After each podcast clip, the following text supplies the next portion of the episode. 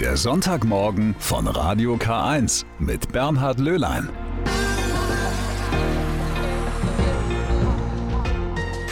Schönen guten Morgen. Heute ist Sonntag, der 10. Januar und das heißt Aus, Schluss und vorbei. Weihnachten ist rum, definitiv. Oder doch nicht? Geht es nicht noch bis Anfang Februar Maria Lichtmess? Wann endet eigentlich die Weihnachtszeit? Das werde ich Ihnen gleich verraten im Sonntagmorgen von Radio K1. Bis 11 Uhr werde ich Sie in diesen Tag hinein begleiten und erwarten eine ganze Reihe von doch sehr unterschiedlichen Themen auf Sie. Vom Musikinstrument des Jahres über das Kloster Plankstetten bis hin zur Abschiebehaft in Eichstätt. Frau Arzenheimer wird in einer guten halben Stunde auch wieder vorbeischauen.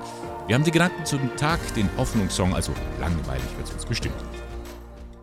Sie sitzen gerade im Wohnzimmer und was steht da noch so alles herum? Der Christbaum mit Kerzen, Sternen und Kugeln? Das tut er doch schon seit über zwei Wochen. Fragt sich nur, wie lange noch? Wann endet eigentlich die Weihnachtszeit? Am zweiten Feiertag? An Silvester? Oder an Dreikönig? Nein, heute. Zumindest in der katholischen Kirche ist das so. Aber Moment, da höre ich doch schon den Aufschrei. Die Weihnachtszeit geht doch bis zum 2. Februar, Maria Lichtmess. Ja, früher war das so, weiß der Theologe Werner Henschel. Er ist Liturgiereferent im Bistum Eichstätt. Man orientierte sich einfach an den Aussagen der Heiligen Schrift.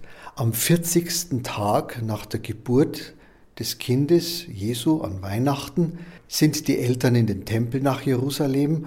Es ging um die äh, Tage der Reinigung der Mutter und eine Opfergabe für die Erstgeburt, den Sohn. Also diese 40 Tage, das geschah da im Tempel, nach 40 Tagen hat man innerlich noch zum Weihnachtsfest gezählt. Offiziell heißt dieses Fest auch Darstellung des Herrn. Lichtmess wird es aber wegen der vielen Lichter genannt, die in der Kirche angezündet werden. Auch das bezieht sich auf Weihnachten. Weil eben Christus als das Licht bezeichnet wird. Und hinzu kamen dann später im Laufe der Jahrhunderte, das ganze Kirchenjahr immer farbiger wurde, so wurde das auch angereichert mit Brauchtum, aber auch mit liturgischen Segnungen. So kam es zur Bezeichnung Maria Lichtmess. Auch im Englischen kennen wir das mit Candlemas Day. Und so galt dieser 2. Februar über Jahrhunderte hinweg als der Abschluss von Weihnachten, bis man in Rom vor rund 50 Jahren den ganzen Kalender unter die Lupe genommen hatte. 40 Tage nach Weihnachten die ganze Geschichte nochmal aufwärmen, das passt inhaltlich nicht so richtig. Leitend war immer der Gedanke beim ganzen Kirchenjahr, es soll sich alles ums Zentrum Ostern. Leiden, Sterben, Auferstehen Christi ist das Zentralfest und alles andere, das soll kein, keine große Konkurrenz sein. Es war ja damals auch Reduzierung von Heiligen im Kalender und Herabsetzung von Festgradstufen. Und so hat man auch den Weihnachtsfestkreis gestrafft und zusammengeführt. Darum setzte man fest, mit dem Sonntag nach Dreikönig endet der Weihnachtsfestkreis, also heute. Es ist der Tag Taufe des Herrn. Trotzdem kann man beobachten, in manchen Kirchen bleibt der Christbaum nach wie vor bis zum 2. Februar stehen.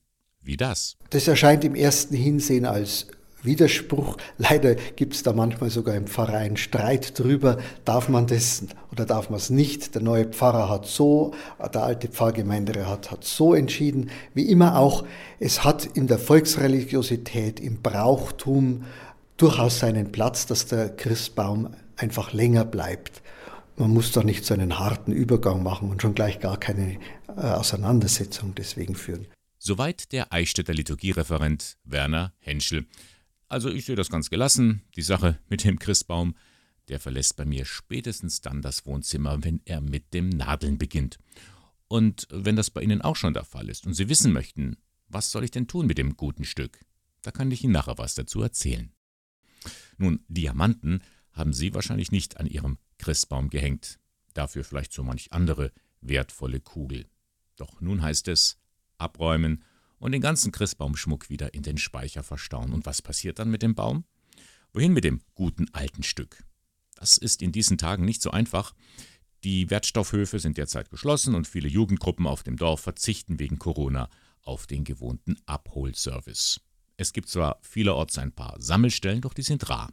Es gibt aber noch andere Möglichkeiten. Ich hätte da ein paar Tipps für Sie, was Sie mit Ihrem ausgedienten Christbaum so alles anstellen könnten.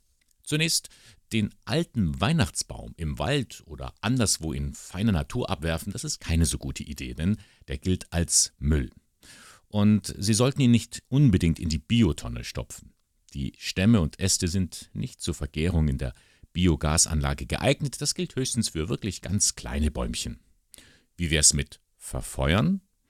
Tatsächlich, Kamin- und Kachelofenbesitzer könnten den Baum auch verheizen, sie sollten sich aber vorher beim zuständigen Schornsteinfäger informieren, ob Ofen und Abzugsrohre für die Verbrennung des Holzes tatsächlich geeignet sind und aufpassen bei den Nadeln, die können tatsächlich explosionsartig verbrennen. Ich habe da noch eine ganz andere, viel bessere Idee, finde ich. Wie wäre es denn mit Weihnachtsbaum-Upcycling? Die Äste können im Winter als schützende Abdeckung für ihre Beete weiter dienen. Also als Frostschutz für empfindliche Pflanzen. Tannenzweige sind da ein altbewährtes Mittel. Legen Sie die Zweige in mehreren Lagen flach ins Beet, um austreibende Blumenzwiebeln und Stauden vor dem Frost zu schützen. Dann dienen diese alten Christbäume auch noch für etwas ganz anderes, nämlich zur Schneckenabwehr im Garten. Die Schnecken mögen es nämlich ganz und gar nicht, über pieksende Nadeln zu kriechen. Streuen Sie einfach die Nadeln als natürliche Schneckenabwehr in Ihre Beete. Auch als winterlicher Grabschmuck machen sich die Zweige der Nadelbäume gut und zu guter Letzt habe ich was für die Handwerker unter Ihnen. Sie können nämlich aus den dickeren Ästen hübsche Holzknöpfe herstellen. Dazu benötigen Sie nur eine Säge, Schleifpapier in unterschiedlichen Stärken, einen Handbohrer und gut geeignetes Pflanzenöl. Und zu guter Letzt noch der Tipp, es gibt auch noch Tierparks, die sind sehr dankbar für die Reste eines Baumes. Viele Zoos und Pferdehöfe nehmen ausgediente Weihnachtsbäume gerne an, denn für die Tiere sind die Nadeln eine willkommene Abwechslung. Einfach voranrufen, nicht dass dort zu viele davon landen. Also ich glaube, ich muss mich wohl noch bei einigen von Ihnen wegen vorhin entschuldigen. Ich habe mich ein wenig lustig über die Blockflöte gemacht, dabei ist sie doch wirklich ein wunderbares Instrument. Das meint auch Dorothee Oberlinger. Sie gilt als eine der weltbesten Blockflötistinnen und entlockt dem kleinen Stück Holz Töne, über die man einfach nur staunen kann. Severina Batonicek hat mit der Pfarrerstochter über eines der ältesten Instrumente der Welt gesprochen. In einem evangelischen Pfarrhaus bietet sich das natürlich auch an, äh, Musik zu machen, weil es auch Gelegenheiten gibt, ne, dass man bei irgendwelchen Festlichkeiten oder Gottesdiensten dann auch auftreten kann. Das, das haben wir auch gerne gemacht. Es ist natürlich schon so, dass sehr oft auch äh, Musiker aus, aus, aus Pfarrhäusern kommen. Dorothee Oberlinger ist Pfarrerstochter und eine der besten Blockflötistinnen der Welt. Ganz genau, Blockflötistin. Für die meisten passt die Blockflöte irgendwie nur unter den Weihnachtsbaum, wenn dort der Nachwuchs Stille Nacht für die gesamte Familie flötet. Aber Dorothee Oberlinger bringt die Flöte in die größten Konzertsäle. Also manche Leute, die fragen tatsächlich, ach ja, und das kann man beruflich machen? Das ist so eine typische Frage und die können sich gar nicht vorstellen, dass man davon leben kann. Ne? Die denken, das ist halt ein pädagogisches Instrument, kennen das auch gar nicht als Konzertinstrument.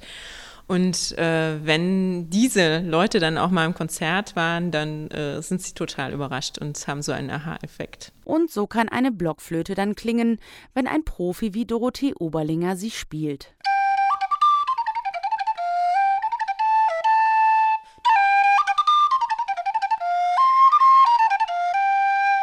So schön können Flötentöne sein. Und auch wenn so eine kleine Flöte neben der eleganten Harfe, dem riesigen Kontrabass oder dem wuchtigen Konzertflügel eher bescheiden daherkommt, sie kann doch offenbar so einiges.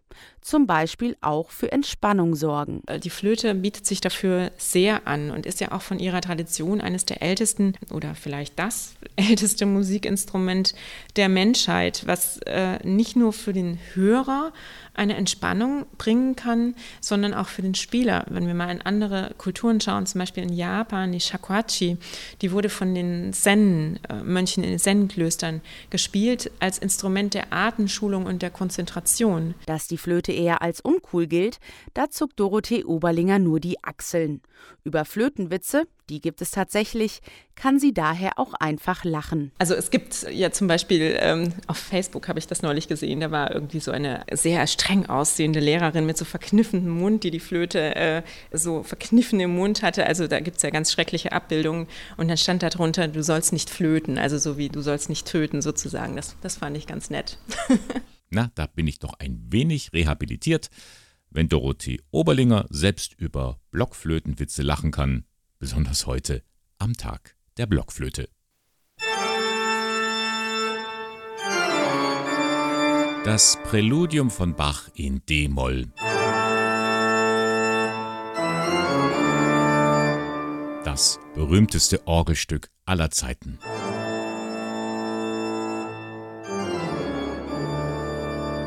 Oh ja, es erzeugt eine Gänsehaut, nicht wahr?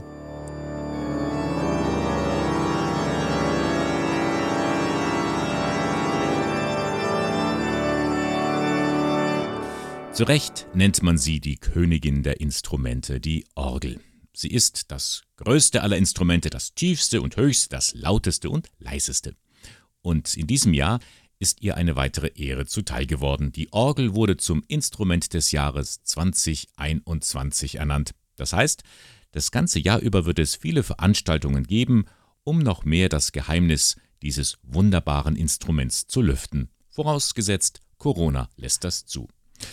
Ich habe aber schon mal vor einiger Zeit mir ein wenig die Orgel genauer erklären lassen, warum zum Beispiel die Orgel als Königin der Instrumente bezeichnet wird. Das weiß der Regionalkantor für Ingolstadt, Christoph Hemmerl. Zum einen der Orgelbau selber, die Dimensionen, die Größe, die Mechanik, die da drin steckt, ist bei keinem anderen Instrument so wie bei der Orgel. Und das zweite ist halt, das Klangspektrum bei der Orgel ist am größten. Kein anderes Instrument hat die Bandbreite an Frequenzen wie die Orgel.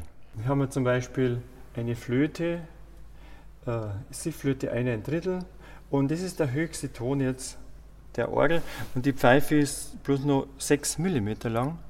Das ist dieser Ton. Und 16 Fuß Pfeife, das ist dann der tiefste Ton natürlich.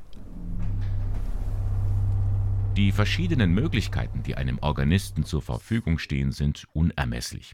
So kann die Orgel ganz majestätisch klingen.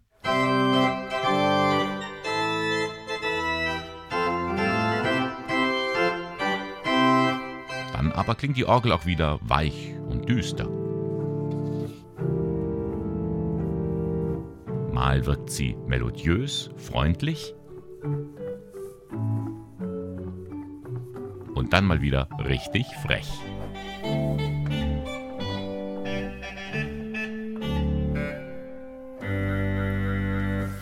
Und genau das ist es, was Christoph Hemmel so sehr an der Orgel fasziniert. Sie klingt immer wieder anders. Dass man einfach immer wieder sich in die Atmosphäre, in die jeweilige Atmosphäre, die gerade herrscht im Gottesdienst, einfügen kann mit diesem Instrument. Also ganz spontan können Sie dann auch Ihre eigenen Emotionen mit hineinlegen? Dann merkt also der Gottesdienstbesucher, oh, Herr Hemmerl, heute geht es ihm nicht so gut, heute spielt er trauriger.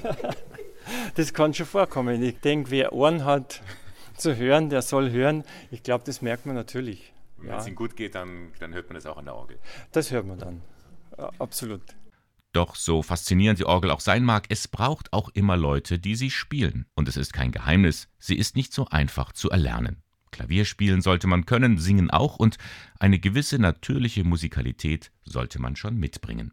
Christoph Hemmel und seine Kollegen im Bistum Eichstätt sind immer auf der Suche nach Nachwuchs. Organisten sind gefragte Leute. Engpässe gibt es halt immer zu den Zeiten, wo Beerdigungen sind weil das halt vielfach mittags um die Mittagszeit ist und da haben halt dann wenig Organisten Zeit. Die Renten haben halt dann Zeit. Wer ein Organist sein will, der muss dann auch zuverlässig sein. Die ja. Gottesdienste sind Sonntagmorgen, wo die meisten Jugendlichen ja, ja wohl genau, genau. Das ist doch eine Verpflichtung, die man da eingeht. Aber wer begeistert ist, wer das gerne macht, der mag das. Der macht das gerne. Was hat jemand davon, der Orgel spielt? Also ich denke, wie bei jedem Instrument, das ist eine Bereicherung ganz allgemein. Immer wenn Sie musizieren, dann findet Begegnung statt. Wenn Sie an der Orgel sitzen und üben müssen, dann begegnen Sie dem Komponisten, Sie begegnen sich selbst, weil Sie sich selbst wieder anders kennenlernen, wenn sie an dem Stück üben. Wenn sie dann geübt haben und im Gottesdienst spielen, dann begegnen sie der Gemeinde. Und, so Hämmerl, letztendlich begegnet man im Orgelspiel auch Gott. Natürlich, darum macht man es ja. Das ist doch der Unterschied zwischen weltlich und dann im Gottesdienst, das gottesdienstliche Spiel. Die Königin der Instrumente, die Orgel. Sie ist auch das Instrument des Jahres 2021 morgen um 11 Uhr bei einer Pressekonferenz des Landesmusikrats Berlin wird das Orgeljahr offiziell eröffnet. Ja, und das war nun wirklich eine sehr musikalische erste Stunde vom Sonntagmorgen. Heute ist Tag der Blockflöte und die Orgel ist das Instrument des Jahres. Und nach den Nachrichten geht es weiter mit dem Sonntagmorgen. Da hören wir von einer großen Vision im Bistum Eichstätt. Die Diözese will nämlich bald schon klimaneutral sein. Mal sehen, ob es klappt. Bis gleich. Na, das ist mal eine Ansage. Als zweite Diözese in Deutschland will das Bistum Eichstätt klimaneutral werden. Klimaoffensive 2030 Plus nennt sich das Projekt. Damit wagt man einen großen Schritt, sagt Nachhaltigkeitsreferentin Lisa Amon alles begann vor etwas mehr als sechs Jahren. Wir hatten uns als Ziel gesetzt, bis ins Jahr 2020 äh, 25 Prozent CO2-Einsparung und bis ins Jahr 2030, da kommt auch diese Jahreszahl her, eben 50 Prozent. Wir haben dann im Herbst 2019 ähm, sozusagen äh, uns hingesetzt und haben gesagt, äh, wir müssen hier nachjustieren, wir müssen schauen, was ist denn bisher gut gelaufen, ähm, was müssen wir verändern und wo müssen wir vielleicht in Zukunft neue Akzente setzen. Und äh, vor allem müssen wir die CO2-Einsparziele anpassen. Diese 50 Prozent, das ist nicht mehr zeitgemäß, die Klimakrise ähm, schreitet voran. Und so hat man sich die Klimaneutralität zum Ziel gesetzt. Das funktioniert aber nur, wenn die Menschen im Bistum auch mitspielen. Wir wollen eine Bewusstseinsveränderung, vor allem im, im Hinsicht auf den eigenen Lebensstil, ähm, aber auch ähm, auf den Wirtschaftsstil, auf die Wirtschaftsweise erreichen. Wir wollen äh, in die Breite gehen, wir wollen auch die Ehrenamtlichen und die Hauptamtlichen im Ordinariat und auch draußen in dem Verein mitnehmen. Wir wollen jetzt in einen einjährigen Prozess äh, gehen, der jetzt am Anfang ähm, Februar starten wird. Am Ende sollen dann Nachhaltigkeitsrichtlinien für das Bistum Eichstätt stehen, verbunden mit ganz praktischen Hinweisen, was das für die Gemeinden bedeutet. Zum Teil sind die jetzt schon mit viel Bereitschaft und Kreativität dabei, umweltbewusst zu handeln. Als beispielhaft würde ich gerne die Pfarrei Hofstetten ähm, erwähnen. Die haben ja ganz toll das ehemalige Pfarrhaus mitten im Dorf unter denkmalpflegerischen und auch unter ökologischen Aspekten saniert, haben ein Gemeinschaftshaus äh, draus gemacht, sogar mit einem Dorfladen. Der Kindergarten in Hofstetten hat äh, vor zwei Jahren das Außengelände neu gestaltet, also unterschiedliche Lebensbereiche für äh, Pflanzen, für Tiere angelegt und so die Kinder auch spielerisch an das Thema Vielfalt und, und Förderung von, von Vielfalt herangeführt. Also ganz ein toller, ganz ein toller Kindergarten, ganz ein tolles Team dort. Ein Beitrag der Diözese Eichstätt zur Bewahrung der Schöpfung. Gemeinsam mit externen Experten soll in den kommenden zwölf Monaten die bestehende Klimaoffensive 2030 zur Klimaoffensive 2030 Plus weiterentwickelt werden. Lisa Amon ist zuversichtlich, das wird klappen.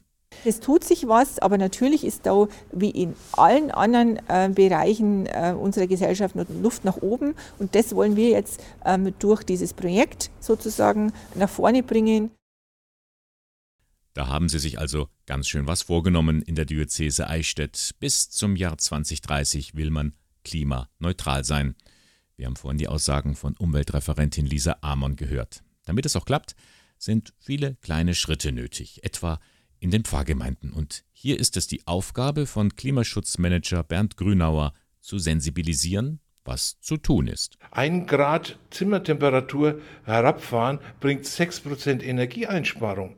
Solche Sachen werden hier vermittelt. Es geht wirklich nur um die Kleinigkeiten. Und die Summe der Kleinigkeiten kann bis zu 20% Energieeinsparung vor Ort in den Verein bringen. Und Grünauer kommt gerne in die Pfarreien, um zu beraten. Nicht nur er, zum Team gehört auch die Energieberaterin Petra Herzog. Sie weiß, bei solchen Themen ist ein ehrenamtlicher Mitarbeiter schnell überfordert.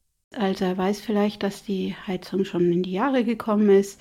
Vielleicht gibt es auch schon Bemerkungen vom Kaminkehrer, die in die Richtung gehen, dass da was passieren soll. Da möchte ich einfach ein bisschen die Angst nehmen, auch informieren darüber, was an neuen Systemen zur Verfügung steht, was dann auch effizienter sein kann, vielleicht auch umweltfreundlicher sein kann, da einen Überblick verschaffen. Es gibt viele Tricks, um festzustellen, ob da noch alles in Ordnung ist. Einfach mal in den Heizkeller runterlaufen und nachschauen. Da hängen noch so kleine Pumpen, die das Heizwasser zu den Heizkörpern schieben. Und die laufen so 1500 bis 2500 Stunden im Jahr. Die sind ruckzuck der größte Stromverbraucher im Haus. Man schaut mal, ob die in der Mitte so eine Schraube haben. Und daran kann man ganz einfach erkennen, wenn die so eine Schraube haben, dann sind die noch nicht hocheffizient. Und dann lohnt sich der Tausch von der Pumpe gegen eine Hocheffizienzpumpe. Man kann davon ausgehen, dass sich das innerhalb von drei Jahren bezahlt macht, einfach in Form von Energieeinsparung auf der Stromrechnung. Solche und viele weitere Ratschläge werden vermittelt. Auch einzelne spezielle Fragen können geklärt werden und falls gewünscht, geht die Beratung noch weiter, sagt Bernd Grünauer. Wir kommen auch in die Verein, um zu beraten. Wir können uns alles anschauen. Wir können Kostenvoranschläge machen lassen über die Austausch von Lampen in Richtung LEDs. Und nicht zu vergessen, haben wir auch noch den Klimafonds, bei dem es für solche Kleinigkeiten durchaus auch Geld gibt das wir zuschießen können, bis zu 50 Prozent für kleinere Maßnahmen. Wenn Sie mehr wissen möchten, Infos erhalten Sie per Mail unter klima.bistum-eichstätt.de.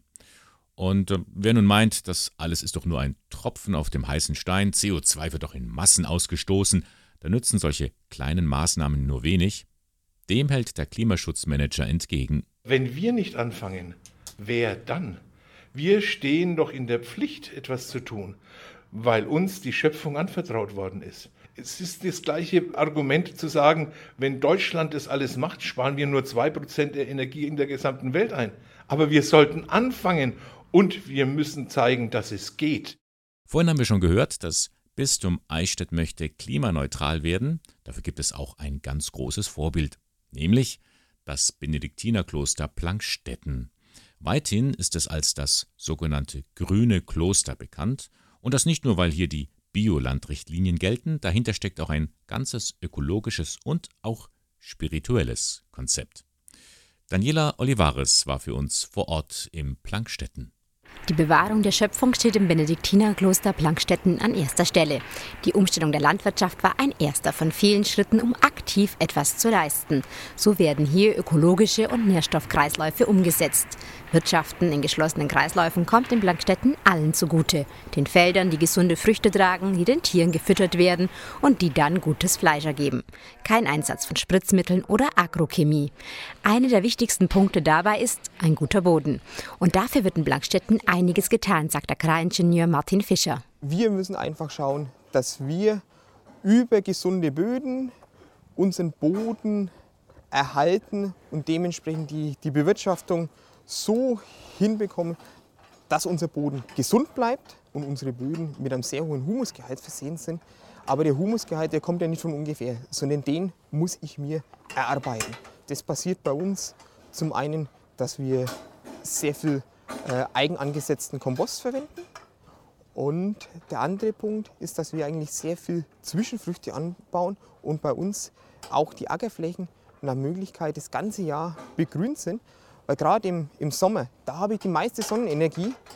Und da ist es aber so, bei den konventionellen, da ist meistens der Acker leer und trocknet dann aus.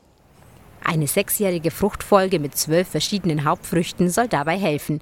Nach zweijährigem Kleegras zur Vitalisierung und Unkrautunterdrückung werden im dritten Jahr Weizen, Wintergerste, Kartoffeln oder Mais angebaut. In den Jahren darauf folgen Hafer oder Braugerste, Erbsen, Dinkel und Roggen.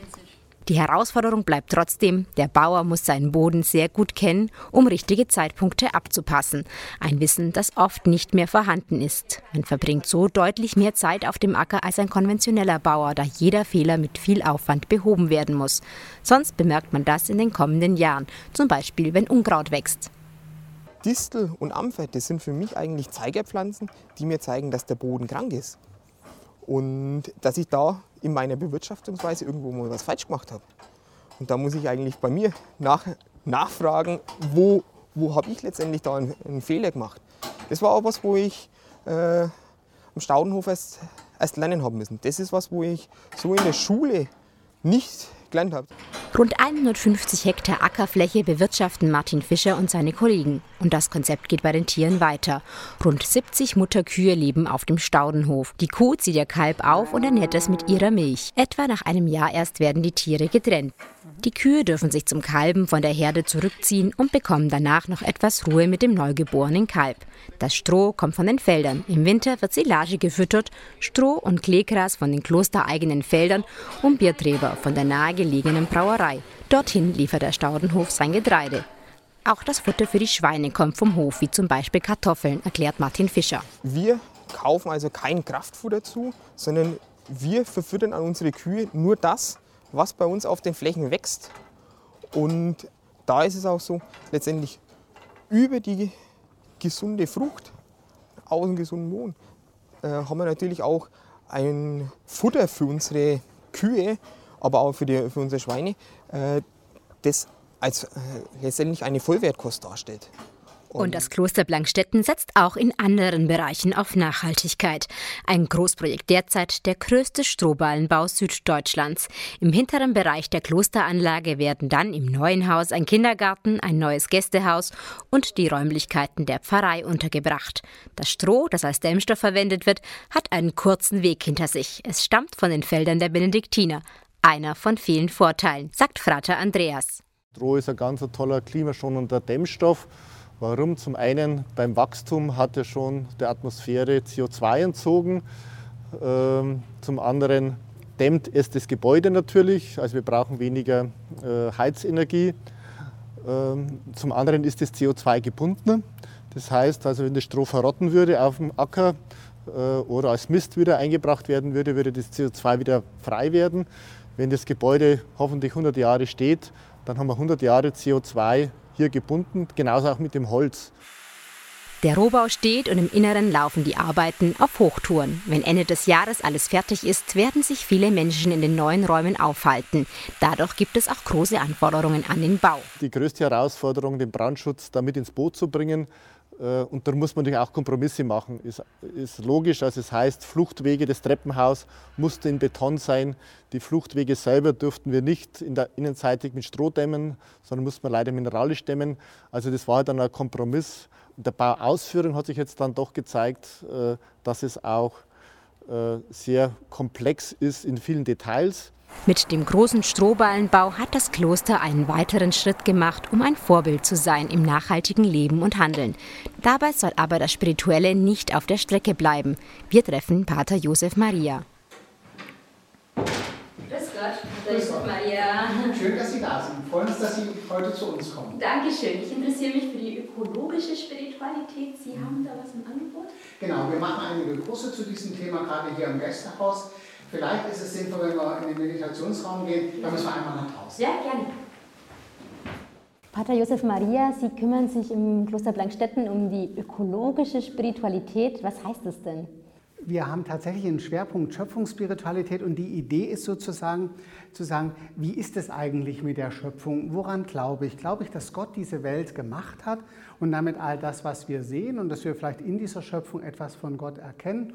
Das ist uns deshalb so wesentlich, weil das die Handlungsoptionen beeinflusst. Also wie gehe ich damit um? Und wir versuchen mit Teilnehmern darüber zu arbeiten, zu sagen, was lesen wir denn in der Heiligen Schrift, was beten auch wir Mönche im Stundengebet, nämlich, dass wir Gott Dank sagen für diese wunderschöne Schöpfung. Und dann ist die Frage, was heißt das konkret für unser Leben? Sie bieten dann auch Kurse an, wenn nicht gerade Corona-Zeit ist. Wie sehen die denn aus? Die Kurse sind ganz, ganz unterschiedlich. Es geht uns immer darum, dass Menschen mit dieser Schöpfung in Berührung kommen indem sie einfach rausgehen, indem sie das Wetter wahrnehmen, indem sie sich an der Sonne freuen und natürlich auch was darüber zu lernen. Also wie funktioniert denn Boden, wie funktionieren Biotope miteinander etc. Also tatsächlich dann Wissen dazu zu erwerben und aus diesem Geistlichen, aus der Erfahrung und dem Wissen zu sagen, ja, wie gehe ich jetzt damit um? Was hat das für eine Bedeutung für mein konkretes Leben? Also Sie merken, wir kommen immer wieder dahin, dass es meinen Lebensstil beeinflussen muss, was ich da erkenne. Man begegnet dabei Gott auch immer wieder in der Natur. Inwieweit kann das auch die Beziehung zu Gott intensivieren? In der Schönheit der Schöpfung ist Gott sichtbar. Also diese Größe, dieses Wohlwollen, diese Liebe Gottes ist sichtbar in dem, wie er diese Schöpfung gemacht hat. Und das ist, glaube ich, so ein ganz wesentlicher Punkt. Wir leben in dieser Umwelt und wir bringen die in eine Beziehung mit Gott. Und zwar in diesem, mit diesem Gott, der sich um das Tierchen und um mich kümmert. Dankeschön.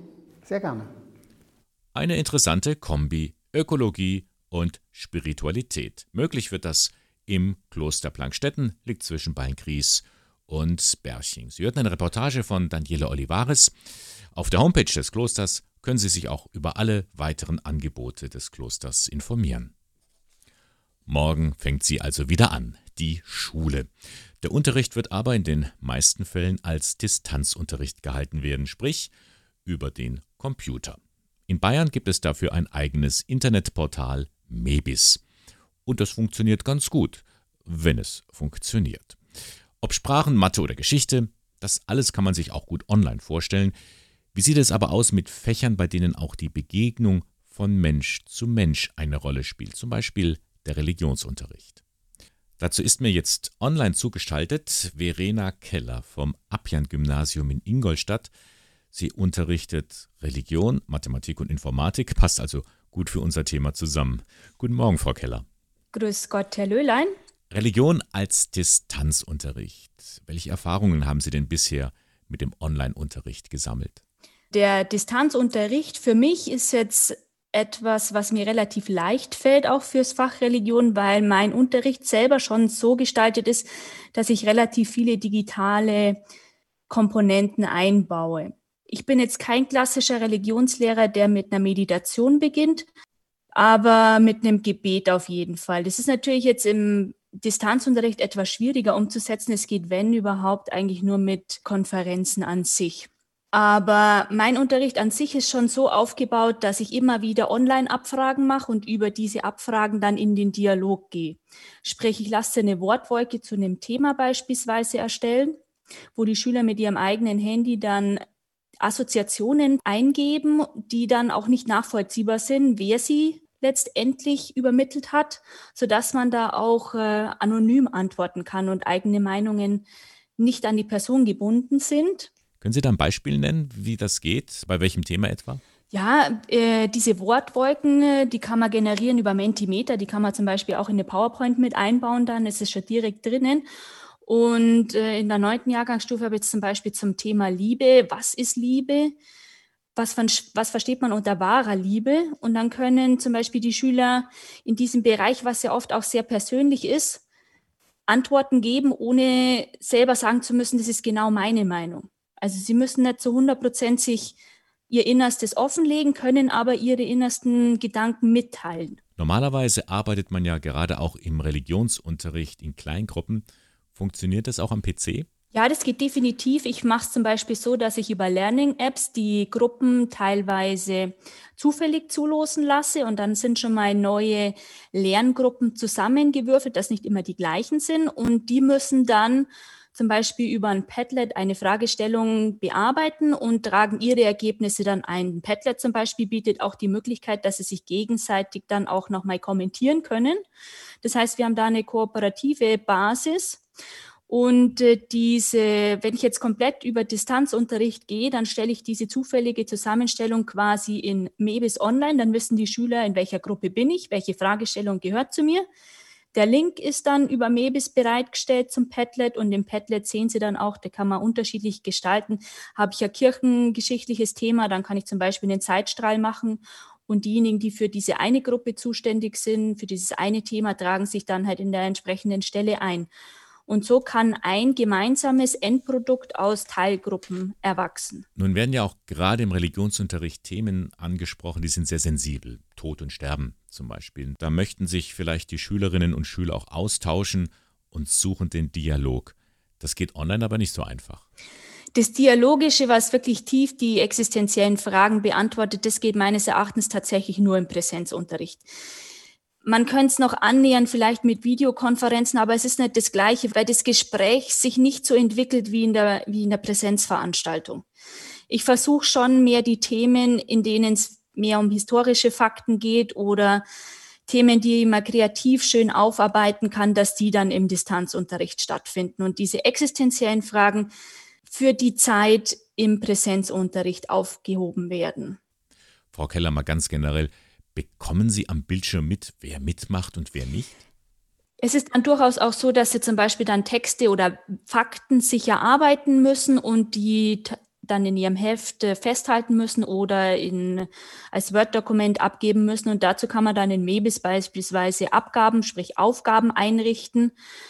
Und da sehe ich dann, wer was abgibt. Was er abgibt, kann das auch bewerten, kann er Feedback zurückgeben, kann Tipps geben, wo sie noch vertiefen sollen, wo noch Fragen offen bleiben. Also die Möglichkeit besteht definitiv im Distanzunterricht. Ich habe schon den Eindruck, dass Sie ganz gut klarkommen mit dem Distanzunterricht. Wie ist das aber bei Ihren Schülerinnen und Schülern? Je mehr die Schüler damit aufwachsen, desto selbstverständlicher ist es für sie. Sprich, äh, Fragestellungen oder Aufgaben wie zum Beispiel Referate erstellen oder Wissen halt einfach schematisch anzuordnen und dann zu beantworten, da wachsen die rein und das können die dann schon gut bewältigen, meines Erachtens. Wobei den Schülern schon immer oder von den Schülern kommuniziert wird, dass sie einfach auch gerne Rücksprache haben, dass sie den, dass sie auch Dialog mit dem Lehrer suchen und auch mit den Mitschülern. Also die Komponente, dass man einfach miteinander spricht, was ja auch für den Religionsunterricht ein wesentlicher Aspekt ist, der geht ihnen zum Teil schon ab. Morgen geht es also wieder los mit dem Unterricht per Computer. Frau Keller, mit welchen Gefühlen gehen Sie denn an diesen ersten Schultag im neuen Jahr? Also man muss natürlich damit rechnen, dass es wieder einige Schwierigkeiten geben wird, aber ich finde mit einer gewissen Gelassenheit und Ruhe, es muss ja nicht um Punkt 8 Uhr jede Aufgabe schon bearbeitbar sein. Man muss sich da ein bisschen entspannen und schauen, dass man die Aufgaben, die einem gestellt werden, über den Tag hin verteilt. Ich versuche meine Klassen jetzt in der ersten Woche dann einmal in der Videokonferenz auf jeden Fall zusammenzukriegen sodass dann einfach dieses sich gegenseitig sehen nach diesen drei Wochen jetzt nochmal da ist. Und das wollen die meisten auch. Die Älteren zwar nimmer so, die schalten alle ihre Kamera aus, aber die fünfte Jahrgangsstufe, die wünscht sich das schon, dass man sich gegenseitig auch sieht. Und ich werde es dann auch wie beim letzten Lockdown handhaben, dass ich sie dann in so Breakout-Räume lasse, sprich, wo sie dann mal ohne mich fünf Minuten einfach nur reden können. Dann wünsche ich Ihnen alles Gute für morgen. Vielen Dank, Frau Keller. Bitte, gerne. Verena Keller war das vom Abjan-Gymnasium in Ingolstadt über den Religionsunterricht als Distanzunterricht. Das Gespräch hatten wir vor der Sendung aufgezeichnet. Was macht man nicht alles im Lockdown? Das Haus wird gründlich geputzt, der Speicher aufgeräumt und es wird viel, viel mit Lego gespielt. Rocco Batlier hat das auch gemacht. Und nicht nur im Lockdown. Der US-Architekt hat das Kinderspiel sogar zu seinem Beruf gemacht, denn seit Jahren baut er professionelle Modelle berühmter Bauwerke nach. Dabei waren auch schon Kirchen wie Notre Dame in Paris, Westminster Abbey in London und Santa Maria del Fiore in Florenz. Jetzt hat sich Batlier sogar an den Vatikan getraut. Gabriele Höfling berichtet. 67.000 Legosteine auf einer Fläche gerade mal so groß wie ein großer Schreibtisch. Bei diesem Vatikan-Modell aus Lego sitzt jedes Detail, sogar der Obelisk auf dem Petersplatz steht samt Kreuz an der Spitze an der richtigen Stelle. Der US-Architekt Rocco Batlier baut allgemein gern berühmte Gebäude aus Lego nach. Der Vatikan hat es ihm aber besonders angetan. With Vatican, I found that it was den Vatikan fand ich besonders interessant, weil es dort so viele unterschiedliche Architekturstile gibt. Das führte zu den meisten Einzelstücken, die ich in einem Lego-Modell jemals verwendet habe. Uh, so ein Modell entsteht nicht von heute auf morgen. 300 Stunden hat allein der Bau gedauert, die digitale Planung vorweg sogar noch länger. It took about 500 hours to design das Design zu erarbeiten hat 500 Stunden an 70 Tagen gedauert. Zu diesem Prozess gehört viel Recherche. Das ist einem normalen Architekturprozess sehr ähnlich. Wenn man in einem Architektenbüro arbeitet, macht man nahezu das Gleiche, um ein Design zu planen. Auf die Idee zu dem Nachbau kam Batlier bei einer Reise nach Rom. Da habe ihn der Vatikan einfach umgehauen, sagt er. you know, when when I visited Vatican, there was definitely something very profound. Bei meinem Besuch im Vatikan habe ich definitiv eine große Tiefe gespürt. Das ist nicht nur das Alter aller Dinge dort, sondern auch die Wirkung, die sie auf einen haben. Das ist sehr inspirierend. Jetzt ist das Modell zwar fertig, bis andere Lego- oder Vatikan-Begeisterte es sich in echt anschauen können, wird es aber wohl noch dauern. For now, um, given the COVID situation, it will just be in my living room for a while. Wegen Corona steht es erstmal nur in meinem Wohnzimmer. Aber in normalen Zeiten mache ich auch internationale Ausstellungen, besonders in Europa. Ich würde das Modell gern bald dort zeigen, besonders in Italien. Wir werden sehen. Sehen können Sie das Modell aber auch jetzt schon. Batlea hat einen Film auf YouTube gestellt. Geben Sie einfach Lego und Vatikan City ein und staunen Sie. Diese Stadt kann wirklich stolz auf ihre Bauwerke sein. In Eichstätt gibt es den Dom, ein historisches Rathaus, den Residenzplatz und natürlich viele weitere barocke Bauwerke. Doch ein Gebäude ragt da etwas unrühmlich hervor. Die ehemalige JVA an der Weißenburger Straße.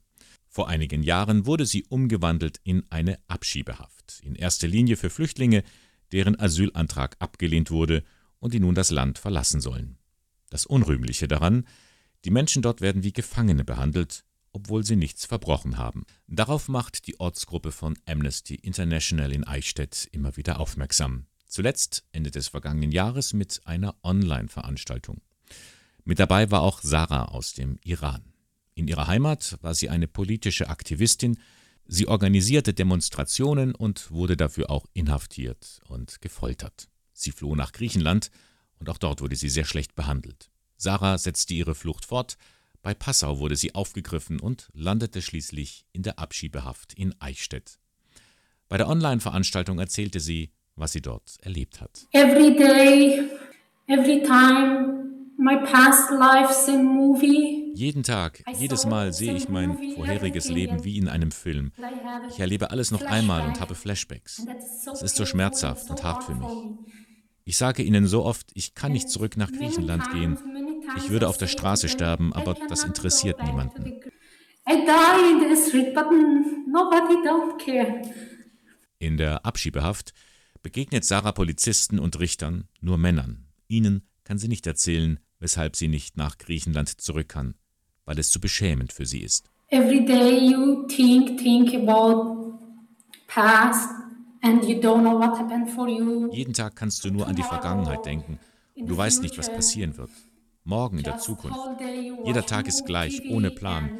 Weil du im Gefängnis bist, du kannst nichts machen. Den ganzen Tag gehst du in dieser kleinen Zelle umher.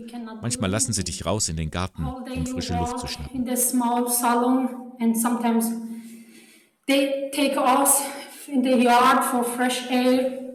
Besonders schlimm sind für Sarah die Nächte. Sie kann nicht richtig schlafen, oft liegt sie stundenlang wach und wartet.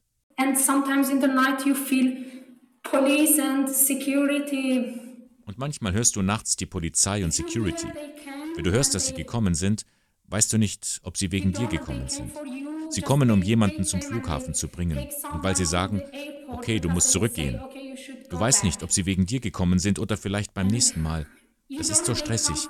Jedes Mal klopft mein Herz so schnell und ich kann mich nicht bewegen. Ich höre, wie sie schreien und schreien. Ich kann nicht gehen. Das ist wirklich sehr aufwühlend und schmerzhaft. Was Sarah in der Zeit der Abschiebehaft geholfen hat, das waren die Ehrenamtlichen von Amnesty International. Sie hören zu, sie vermitteln auch einen Rechtsbeistand, was nicht selbstverständlich ist, sagt Dieter Müller vom Jesuiten Flüchtlingsdienst. Äh, das ist ja genau der Punkt. Warum, warum geschieht das? Diese Inhaftierungen, die zum Teil, zum großen Teil rechtswidrig sind. Warum, warum passiert das? Weil eben viele Menschen auch keinen Anwalt haben. Und dahinter steckt halt auch ähm, ja, der politische Wille oder auch der gesetzgeberische Wille, dass eben Abschiebehaft, ähm, in der Abschiebehaft wird kein Pflichtanwalt gestellt, wie etwa im Strafbereich oder in der U-Haft. Da bekommt jeder Kaufhausdieb sofort einen ähm, Rechtsanwalt, einen Pflichtanwalt an die Seite gestellt. und äh, kann sich dann verteidigen lassen. Das ist in der Abschiebehaft nicht der Fall. Da braucht es dann Rechtsanwälte wie Peter Fahlbusch, die sich der Not der Menschen annehmen und die auch weitergehen und das System Abschiebehaft hinterfragen. Da gibt es Regelungen, die sagen, man kann sogar 18 Monate in Haft gehalten werden. Ja, das ist also, wenn Sie sich überlegen, 18 Monate in Strafhaft oder Jugendstrafhaft, äh, da müssen Sie schon richtig was gemacht haben, nicht wahr? Also diese Leute, die haben in Anführungsstrichen nichts gemacht, außer das Land nicht zu verlassen. Und die sperren wir ein. Amnesty International ist dabei, diesen Menschen eine Stimme zu geben. Jüngstes Beispiel die Abschiebung von Mimi T. nach Äthiopien. In den Medien hat dieses Vorgehen zwischen den Jahren für Aufsehen gesorgt. Amnesty hofft nun auf viele Unterstützerinnen und Unterstützern aus allen Schichten und Institutionen der Bevölkerung. Denn was zählt, ist der Mensch. Das macht auch Sarah aus dem Iran deutlich. Sie durfte die Abschiebehaft verlassen und lebt jetzt in einer psychiatrischen Klinik, um ihr Trauma aufzuarbeiten. Sie bittet einfach darum, seid freundlich zu Geflüchteten, verurteilt niemanden, ohne ihn zu kennen. Ein Leben als Geflüchtete ist sehr schwer und hart. Niemandem gefällt es, Familie, zu Hause oder Land zu verlassen. Wir haben nur keine Wahl. Die Heimat zu verlassen, das ist so schmerzhaft. Und dieser Schmerz bleibt für immer in deinem Herzen. Und das kannst du nicht vergessen. Und du kannst dein Inneres nicht ändern.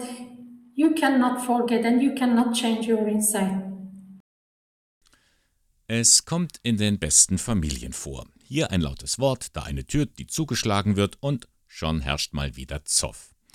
Muss das sein? fragen sich gestresste Eltern. Gibt es denn gegen solche Streitigkeiten im Alltag kein Zaubermittel? Ein Zaubermittel vielleicht nicht, aber einen Zauberkoffer. Den hat die ausgebildete Elternbegleiterin Franziska Wanger zusammengestellt. Im Grunde genommen ist es ein Schuhkarton, der sich verwandelt hat in einen Zauberkoffer aus dem wir Eltern verschiedene Objekte rausziehen können, die uns dabei helfen, Probleme, Herausforderungen, Bedürfnisse und so weiter eben wegzuzaubern oder Lösungen herzuzaubern. Also keine langwierigen Ratgeberwälzen, sondern einfach Symbole herausziehen. Und damit lassen sich dann gemeinsam Lösungen für ein Problem finden. Mein Lieblingsobjekt ist tatsächlich eine kleine Wunderlampe. Und die ist entstanden aus diesem Wunsch heraus, dass ich selber früher immer diese Sendung mit der bezaubernden Genie angeschaut habe und da beobachtet habe, dass die immer, wenn es Probleme gab, dann hat die sich zurückgezogen in diese Wunderlampe und hat sich da mehr oder weniger versteckt. Und das ist eine gedankliche Brücke, die ich dann für die Eltern herstelle, dass wir einen Moment, einen Schritt zurückgehen und innehalten können, um einen Moment zu überlegen, wie mache ich jetzt weiter, anstelle zu reagieren, was ja oftmals dann auch mit Schreien passiert und nach dem Innehalten eben zu überlegen, okay, wie können wir da jetzt weitermachen. Diese Trickkiste behält Franziska Wanger natürlich nicht für sich, die gibt sie weiter bzw. gestaltet sie mit anderen Eltern. Eine unkonventionelle Methode für alle, die auch mal andere Wege gehen wollen. Es gibt zum Beispiel ein Mitspracherecht Büchlein. Es ist ein etwas komplizierter Name, aber es ist unglaublich hilfreich wo es darum geht, dass eben nicht nur die Eltern etwas bestimmen und die, die Kinder vor vollendete Tatsachen stellen, sondern dass man eben auch im Familienrat zum Beispiel miteinander überlegen kann, wie können wir das machen, wenn solche Situationen auftauchen. Wenn Sie diesen Zauberkoffer für Eltern einmal kennenlernen möchten, Gelegenheit haben Sie dazu bei einem zweiteiligen Online-Seminar des Eichstätter Diözesan Bildungswerks. Am Dienstag, 26. Januar und am Dienstag, 2. Februar stellt Ihnen Franziska Wanger ihren Zauberkoffer vor, und zwar jeweils von 19 bis 21 Uhr. Informationen dazu und auch die Anmeldung finden Sie beim Diözesan Bildungswerk in Eichstätt. Hier die Rufnummer 08421 50641. Die Vorwahl von Eichstätt und dann 50641. Oder Sie klicken rein ins Internet unter www.bistum-eichstätt.de slash Erwachsenenbildung. Ich wünsche mir für die Eltern, dass sie selber erkennen, dass sie sehr viele Möglichkeiten haben, in einer wertschätzenden Weise miteinander zu kommunizieren in der Familie, eben außerhalb der Konfliktsituationen, um eben gemeinsam Lösungen zu entdecken. Und mit diesem Hinweis auf eine ganz spezielle Entdeckungsreise darf ich mich für heute von Ihnen verabschieden. Das war der Sonntagmorgen von Radio K1, dem Kirchenfunk im Bistum Eichstätt. Sie finden uns dort am Leonroth-Platz 4. Moderation und Redaktion der Sendung Bernhard Löhlein. Alle Beiträge können Sie auch nochmal in Ruhe nachhören unter www.radiok1.de. Ich darf mich verabschieden, wünsche Ihnen noch einen schönen Sonntag. Jetzt geht's hier nach elf weiter mit dem Kulturkanal und wir hören uns dann nächsten Sonntag wieder. Bis dann.